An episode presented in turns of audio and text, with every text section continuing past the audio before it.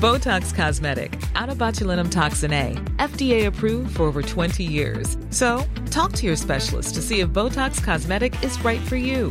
For full prescribing information, including boxed warning, visit BotoxCosmetic.com or call 877-351-0300. Remember to ask for Botox Cosmetic by name.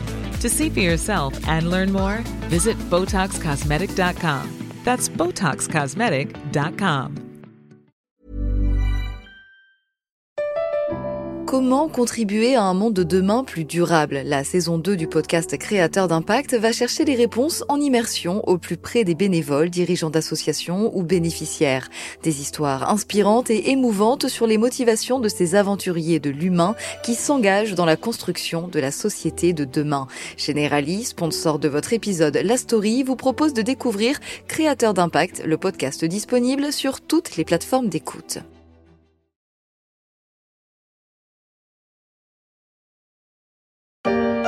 Il faut sortir du nucléaire, pas par idéologie, parce que c'est dangereux les gens, et c'est de plus en plus dangereux.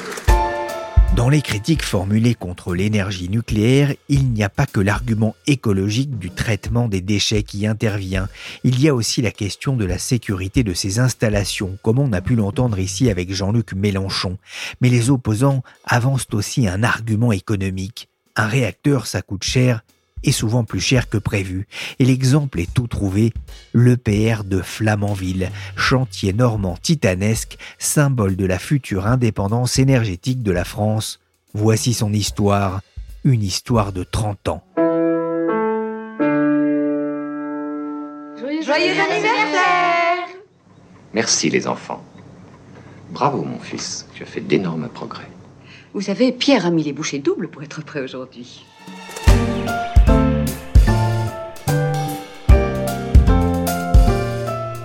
Pierrick Fay, vous écoutez La Story, le podcast d'actualité des échos. Et avec Emmanuel Graland, on va vous raconter les 30 ans d'un projet hors norme dont la vie n'a pas été un long fleuve tranquille.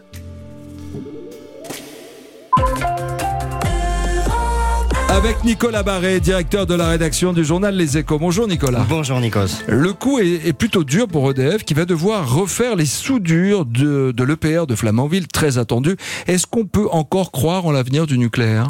Question piège pour Nicolas Barré dans sa chronique matinale sur Europe 1 avec Nikos Aliagas. C'était il y a trois ans et l'EPR de Flamanville venait de connaître une nouvelle déconvenue. Dans cet épisode de la story, on ne va pas prendre parti pour ou contre le nucléaire, on ne va pas disserter des avantages ou des inconvénients de cette énergie par rapport au charbon, au gaz ou aux éoliennes. Non, dans cet épisode, je vais plutôt vous raconter l'histoire de l'EPR entre Normandie, Finlande et Angleterre et pourquoi ce chantier, fierté des ingénieurs Made in France, s'est-il transformé en un boulet pour EDF et Areva.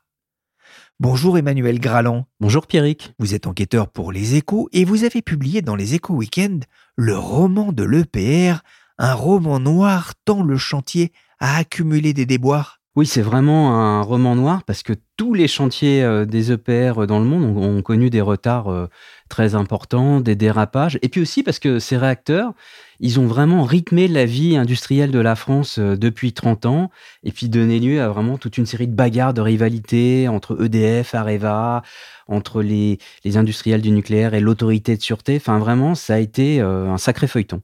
Avant de raconter son histoire turbulente, Emmanuel, on va peut-être répondre à cette question essentielle sur ce sujet. C'est quoi un EPR Qu'est-ce qu'il différencie des, des autres réacteurs? Alors, pour faire très simple, un EPR, c'est un réacteur nucléaire dit de troisième génération. Grosso modo, c'est la génération qui arrive après Tchernobyl, donc pour laquelle on va vraiment renforcer la sûreté via, par exemple, bah, une double enceinte qui est capable de résister à un crash d'avion, ou via une plus forte redondance de tous les systèmes de euh, sécurité, le tout pour vraiment rassurer les populations. Alors il est plus sûr, mais il offre aussi un, un meilleur rendement avec une durée de vie plus longue, sur le papier en tout cas. Mais Emmanuel, pour qu'on comprenne bien, c'est important pour la suite. Qui fait quoi? Alors, dans un EPR, pour faire simple, on a grosso modo EDF qui a un rôle d'architecte ensemblier et d'exploitant. C'est-à-dire qu'il est à la fois le concepteur et le fabricant du réacteur, il est à la fois maître d'œuvre et maître d'ouvrage. Tandis que Framatome, qui deviendra ensuite Areva en 2001, bah eux, ils fabriquent la chaudière nucléaire, c'est-à-dire ce qui fournit la chaleur dans une centrale à partir du réacteur. Et sur l'EPR finlandais, eh ben, Areva a conçu l'ensemble du système en partenariat avec Siemens. Alors Emmanuel, de quand date ce projet d'European Pressurized Reactor, un EPR de son petit nom? Alors la jeunesse du projet, ça remonte à belle lurette puisque ça remonte au sommet franco-allemand de 1989. Donc euh, c'est un sommet euh, au cours duquel Helmut Kohl et François Mitterrand actent alors l'idée du lancement d'un programme commun de R&D sur une nouvelle génération de réacteurs, avec l'idée en fait ben, de rééditer dans le nucléaire le succès d'Airbus Industrie dans l'aéronautique. Et dans le même temps, on a à l'époque le français Framatome qui conçoit le réacteur et l'allemand Siemens qui crée une société à 50-50. Et donc derrière un projet euh, politique et une ambition dans le cadre du rapprochement franco-allemand avec ce couple Mitterrand-Kohl qui a beaucoup fait avancer la cause de l'Europe. En 1989, le projet EPR est lancé, mais passer de l'idée au lancement industriel du, projet, ça demande du temps? Oui, ça demande du temps parce qu'en fait, il faut que les autorités de sûreté allemandes et françaises se mettent d'accord sur des exigences communes. Donc, euh, chacun a sa propre vision du sujet, on réfléchit, on discute. Il faut six ans. Et au bout de six ans, en fait, euh, on a alors à la demande d'EDF et puis d'une série de neuf électriciens allemands, on a alors Framatome et Siemens qui commencent à se lancer dans ce qu'on appelle le basic design de l'îlot nucléaire, c'est-à-dire euh, vraiment le, la phase de début pour concevoir l'îlot nucléaire. Et c'est un moment, il y a une fête d'inauguration d'une équipe franco-allemande, et dans ce moment-là même, on en appelle à Beethoven. C'est-à-dire qu'il y a le, le, directeur général adjoint de l'équipement de DEF, s'appelle euh, Pierre Bacher, qui reprend euh, la notation célèbre de Beethoven sur sa dernière œuvre et qui clame Es muss sein. Cela doit être. Muss sein. Es muss sein. Cela doit-il être. Cela est. Depuis voilà bientôt 30 ans. Muss es hein, c'est une chanson de Léo Ferré hein, sur cette air de Beethoven justement. Cela doit être, mais en lisant votre article dans les Échos Week-end, j'ai découvert quelque chose, un point presque tragique, c'est qu'à l'origine, EDF était pas vraiment chaud? Ah non, ils n'étaient pas chauds du tout, euh, pour une raison simple, c'est parce qu'ils avaient déjà leur propre projet de réacteur qui s'appelait euh, REP 2000 et qui était euh, ce sur quoi ils travaillaient pour succéder aux dernières centrales construites en France. Et donc là, bah, les gens réagissaient en interne en disant bah, nous, on nous impose un mariage entre un réacteur français et un réacteur allemand. C'était un peu comme si on demandait à l'industrie automobile de faire une moyenne entre une Renault et une Volkswagen. Et en plus, ce qui les saoulait, c'est que chez EDF, ils avaient déjà conscience que l'industrie nucléaire allemande était euh, quasi condamnée par la montée en puissance des Verts. Du coup, ils sentaient pas du tout le projet. Et la suite va leur donner raison. Hein. La suite euh, va leur donner raison parce que euh, l'EPR va grosso modo rencontrer euh, toute une, une, série de difficultés en termes de chantier. Et puis aussi, ça va devenir le germe d'une rivalité jamais tranchée par les pouvoirs publics français au cours des 15 années qui vont suivre. Avec aussi l'arrivée au pouvoir hein, des, des Verts en Allemagne au sein de coalition qui, là aussi, va, va faire capoter en partie ce projet franco-allemand. En fait, il faut comprendre que dès le début, le projet EPR, ça va buter sur des contingences politiques. Parce qu'en fait, outre-Rhin, il y a une coalition rouge-verte qui arrive au pouvoir en 98, et donc qui gèle le nucléaire allemand. Et en France, euh, on galère aussi parce que le président d'EDF de l'époque, François Roussely, euh, en 99, il transmet une demande de construction au gouvernement, mais le premier ministre de l'époque, Lionel Jospin, bah lui, il est bloqué par sa coalition euh, plurielle et par le veto des Verts qui menace de lui faire perdre euh, sa majorité à l'Assemblée nationale en cas d'acceptation. Du coup, ben, le PR reste dans les cartons. Même si, dans le même temps, on a quand même la filière nucléaire française qui est un peu réorganisée, même beaucoup réorganisée, puisqu'on a la naissance d'Areva en 2001, qui est issue du rapprochement entre Framatome, Cogema et CEA Industrie. Résultat, le, projet va rester dans, dans les cartons encore quelques années, jusqu'en 2003 Alors, en 2003, il y a une étape importante parce que Areva décroche un grand contrat EPR euh, e euh, à l'étranger. Mais en France, en 2002, il y a quand même un changement de majorité qui commence à ouvrir des possibilités. Mais le sujet reste quand même sensible. On met du temps à prendre la décision, on demande des consultations. Par exemple, il y a une anecdote, en octobre 2003, la ministre de l'Industrie euh, de l'époque, Nicole Fontaine, euh, elle propose de choisir le père pour renouveler le parc français. Et dès le lendemain, elle est démentie par le Premier ministre qui dit non, non, euh, aucune décision n'a été prise. Donc c'est qu'au printemps 2004 en France que le gouvernement Raffarin donne son feu vert à la construction d'un EPR.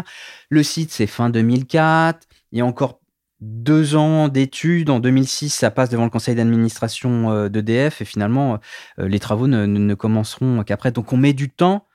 Il y a toute une série d'étapes à respecter, aussi administratives, juridiques, etc. On met du temps pour avancer sur le sujet. Le site de Flamanville, hein, il, est choisi effectivement euh, fin 2004. Le gouvernement de Jean-Pierre Raffarin donne son feu vert. Ça y est, on va pouvoir enfin se lancer.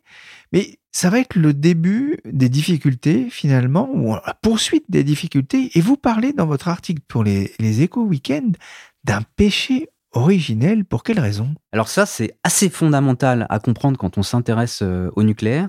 C'est-à-dire que la décision de construire l'EPR de Flamanville, c'est une décision qui rompt avec toute la stratégie des années 70-80 euh, en France. À cette époque, la France était en fait devenue une euh, référence mondiale parce que le pays avait réussi à industrialiser la construction des centrales. À l'époque, on avait par exemple aux États-Unis tout un parc nucléaire qui avait été construit, mais la diversité était de mise, c'est-à-dire que on avait plusieurs types de technologies qui existaient, on avait des centrales qui étaient quasi uniques, différentes les unes des autres. Ce qu'on a réussi à faire en France dans les années 70, c'est qu'on a fabriqué en série des réacteurs.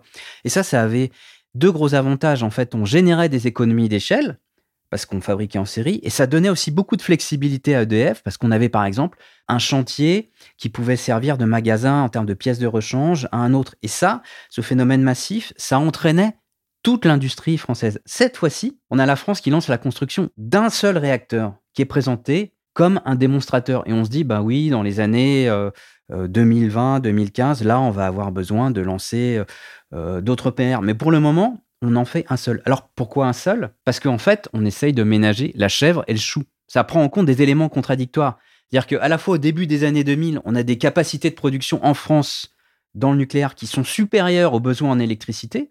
On a en plus des centrales à gaz qui à l'époque sont plus compétitives que le nucléaire. Et en même temps, l'État, en même temps EDF, veut essayer de maintenir les compétences de la filière parce qu'on dit, mais il y a tout un tas de gars qui partent à la retraite et euh, ces compétences pour euh, construire un réacteur, on est en train de les paumer. On ne sait pas, euh, on va rater la transmission à l'autre génération. Et comment on fera donc en 2020 quand on aura besoin de toute une série de PR Parce que fait, les tranches de 900 MW, les réacteurs actuels, quand ils auront 40 ans d'existence.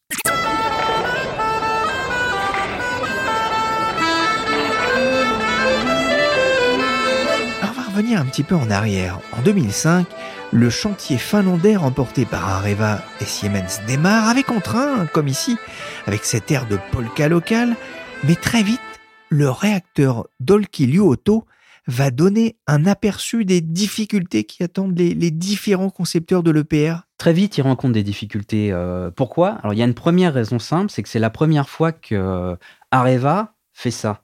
Ils sont engagés à livrer euh, un réacteur clé en main. Alors qu'auparavant, tout le monde en France et Areva aussi imaginait de faire le premier acteur EPR. Forcément, ça serait en France et forcément, ça serait avec EDF. Du coup, en fait, autant la partie chaudière nucléaire avait été travaillée par Areva en termes d'avant-projet, autant en fait sur le reste, eh ben, ils étaient vraiment au niveau d'un pré-basic design. Ouais, parce qu'une centrale nucléaire, c'est pas que ce réacteur, hein, c'est pas que cette centrale. Non, vous avez tous les systèmes de sauvegarde autour, vous avez le système de contrôle-commande, et puis vous avez aussi la partie traditionnel où on envoie grosso modo de la chaleur et qui va servir à euh, fabriquer euh, de l'électricité. Là, sur cette partie-là, Areva, il va euh, avec Siemens, mais grosso modo, ils n'ont pas l'expérience pour livrer l'ensemble du système clé en main. Mais en même temps, ils y sont allés. Pourquoi ils y sont allés? Parce qu'en fait, ils avaient besoin d'une première référence à l'étranger pour vendre le produit. Donc, pour attraper cette référence, ils ont pris des risques. D'abord, ils ont décidé d'y aller avec une marge nulle,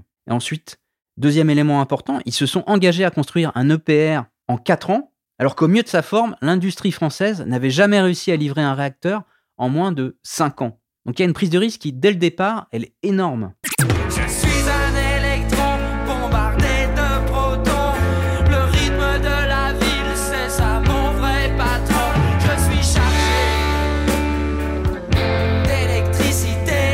Alors la particule chargée d'électricité du groupe téléphone, ça doit vous parler cette chanson. Hein.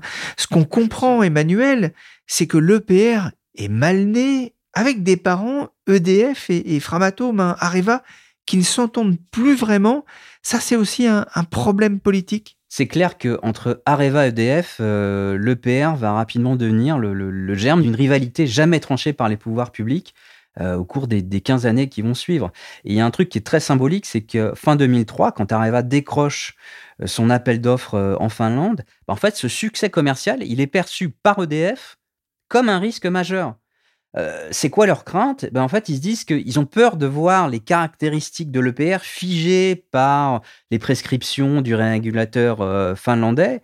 Et puis, dans ce contrat, dans ces ambitions d'Areva, ils voient aussi une sorte de menace pour les ambitions d'EDF d'exporter leur modèle d'architecte ensemblier dont on parlait euh, précédemment face aux offres clés en main d'Areva. Et ça, c'est un stress pour EDF. Oui, ça, c'est important, effectivement, aussi, ce contrat finlandais pour la France, plus globalement, euh, parce que les, enjeux commerciaux sont énormes euh, pour la France, qui entend essaimer des, des EPR partout dans le monde. Il faut se rappeler qu'au début des années 2000, euh, c'est une époque où on parle de euh, développement du marché nucléaire, voire de renaissance du marché nucléaire dans des pays comme les États-Unis. Il y a des perspectives de contrats, de plus en plus d'acteurs avec le boom des prix du pétrole qui s'intéressent au nucléaire. Et donc, des gens comme Areva ont des plans stratégiques avec des ambitions énormes à l'étranger. Alors, la France va vendre un certain nombre de, d'EPR.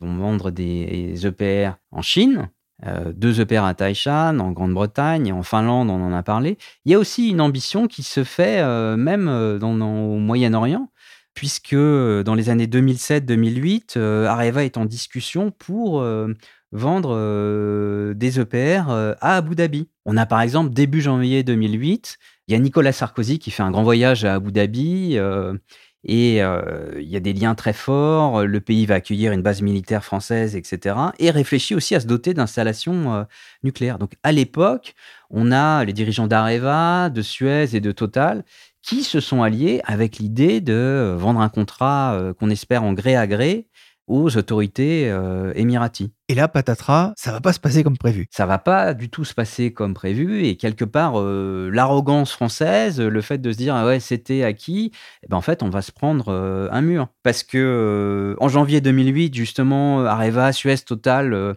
publient un grand communiqué. Ils annoncent leur partenariat pour vendre deux EPR de 1600 MW aux Émiratis. Mais en fait, en fait ça irrite Abu Dhabi parce que Abu Dhabi a bien l'intention de lancer un vrai appel d'offres. Et surtout, surtout pour l'Émirat, l'offre française, bah, ça doit être EDF. EDF qui a l'expérience de construction du parc français, EDF qui gère 58 euh, réacteurs, et pas du tout ce que présentent euh, Areva, Suez et Total. Et le problème, eh ben, c'est que là, on se retrouve à un problème du village gaulois qui est en guerre avec lui-même. C'est-à-dire que ni Areva, ni Suez, ni Total ne voulaient d'EDF, et EDF lui-même n'entendait pas y aller, mais c'est pas du tout ce que voulait le client, c'est pas du tout ce que voulaient les, les Émiratis. Du coup, qu'est-ce qui se passe? Ben, On a le gouvernement qui va s'échiner à tordre le bras aux industriels et à forcer aussi EDF à s'impliquer. Donc on a quatre offres successives qui sont euh, remises à Abu Dhabi. À chaque fois, on a la part d'EDF qui augmente, mais bon, la proposition française, reste bien trop chère. Et puis, qu'est-ce qui se passe? Fin décembre 2009, ben, en fait, c'est la Corée qui est choisie et c'est le président coréen qui, euh, ce jour-là, qualifie la commande d'Abu Dhabi de 4 réacteurs pour 20 milliards de dollars de don du ciel. Et pour euh, le camp français, bah, ce sera vraiment un échec qui marquera les esprits. Bah, tant pis pour Abu Dhabi, la France se console avec un, contrat anglais à Inclay Point, euh, qui est remporté cette fois-ci par EDF, mais qui va aussi être source de, conflits et, de difficultés, un peu comme en Finlande. Alors c'est vrai que la filière française a réussi à exporter un EPR dans un troisième pays, la Grande-Bretagne, et pour éviter euh, les problèmes qu'on a vus à la fois euh, en Finlande ou à Flamanville, euh, Henri Proglio, le PDG d'EDF de l'époque, il a basé le contrat sur trois piliers pour s'assurer de sa rentabilité. Premier pilier, il y a un prix minimum de l'électricité produite qui est garanti sur 35 ans pour EDF. On a une garantie sur la dette contractée pour le projet qui est fournie par le Trésor britannique. Et puis aussi, EDF veut éviter de consolider la dette de la totalité du projet dans son bilan. Du coup, il fait appel à des partenaires pour l'aider à financer un projet qui est quand même énorme. Donc EDF en a simplement 45%. On fait appel aux Chinois, CGN et CNNC, pour également 45%. Et on fait aussi rentrer Areva, le tout pour rester en dessous des 50%. Mais bon, ça va pas suffire et il va y avoir des surprises tout au long du chemin sur ce projet. Quel genre de, de surprise, Emmanuel? Le 6 mars 2016, on va vraiment avoir du jamais vu. Une surprise totale sur les marchés financiers et dans les rédactions euh, des journaux. On a le directeur financier d'EDF qui va démissionner précisément à cause de ce projet. Hey Donnez-moi un jeu Donnez-moi un dé Donnez-moi un mi Donnez-moi un sion Je démissionne Alors pourquoi il démissionne? Il faut remonter un peu plus d'un an avant.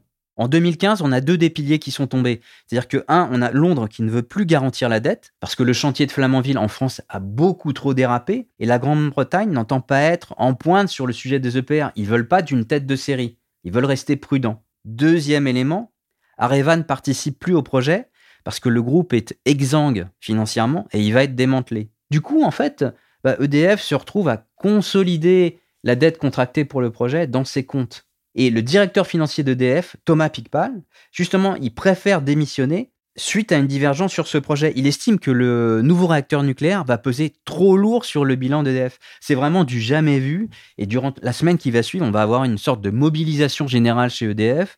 On a Jean-Bernard Lévy, le nouveau patron euh, d'EDF qui a été choisi par François Hollande, qui convoque le top 200 des cadres pour les rassurer, qui écrit aux financiers, qui fait une conférence en urgence avec les, les marchés financiers, le tout afin d'éteindre l'incendie. En France, EDF a annoncé un nouveau report dans le chantier de l'EPR de Flamanville.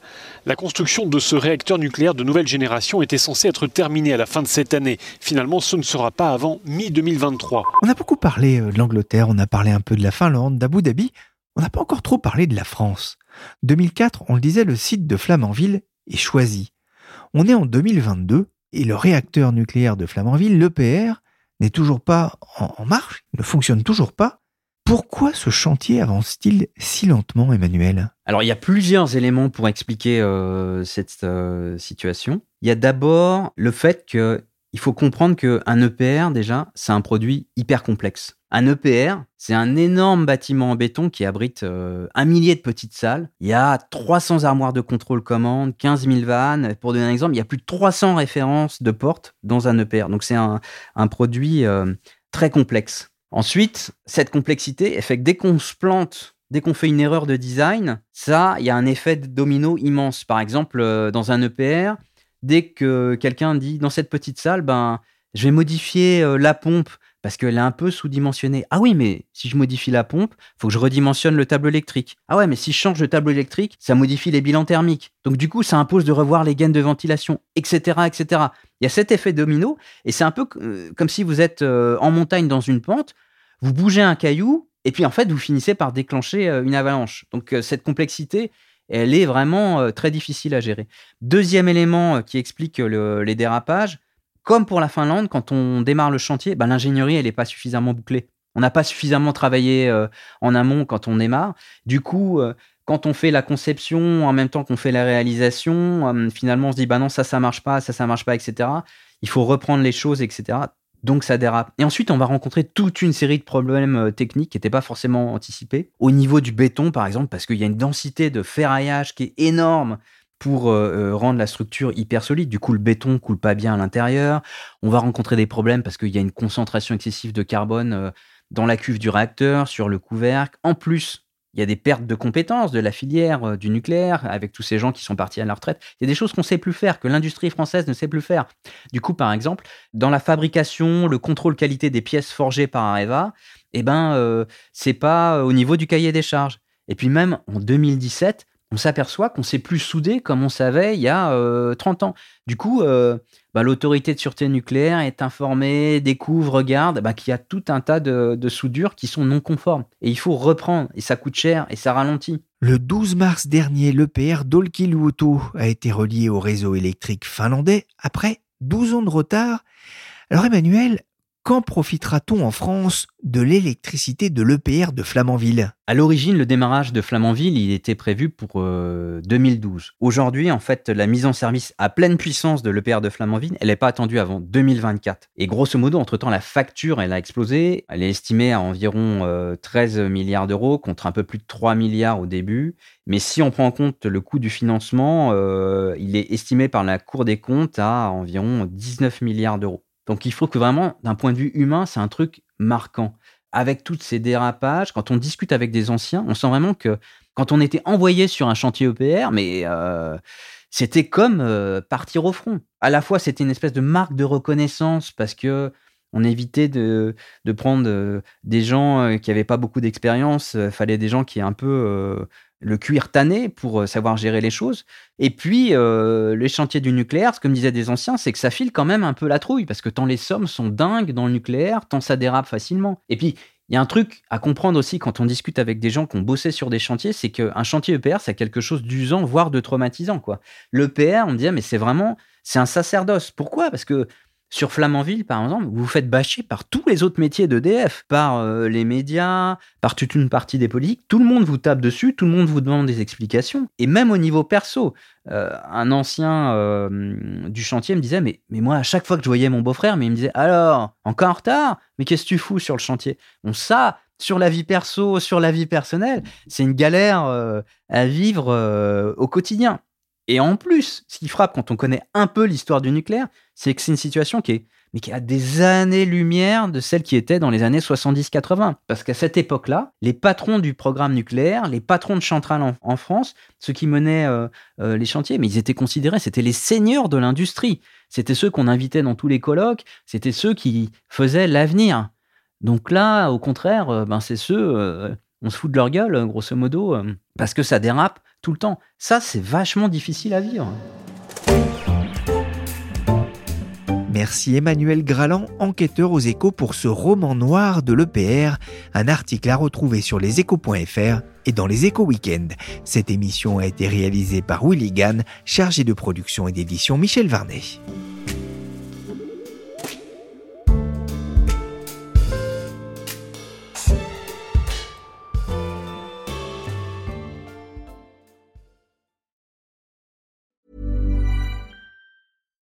Botox Cosmetic, out of botulinum toxin A, FDA approved for over 20 years. So, talk to your specialist to see if Botox Cosmetic is right for you. For full prescribing information, including boxed warning, visit BotoxCosmetic.com or call 877-351-0300. Remember to ask for Botox Cosmetic by name. To see for yourself and learn more, visit BotoxCosmetic.com. That's BotoxCosmetic.com. Without the ones like you, who work tirelessly to keep things running, everything would suddenly stop. Hospitals, factories, schools, and power plants, they all depend on you. No matter the weather, emergency, or time of day, you're the ones who get it done. At Granger, we're here for you with professional grade industrial supplies. Count on real time product availability and fast delivery. Call clickgranger.com or just stop by. Granger for the ones who get it done.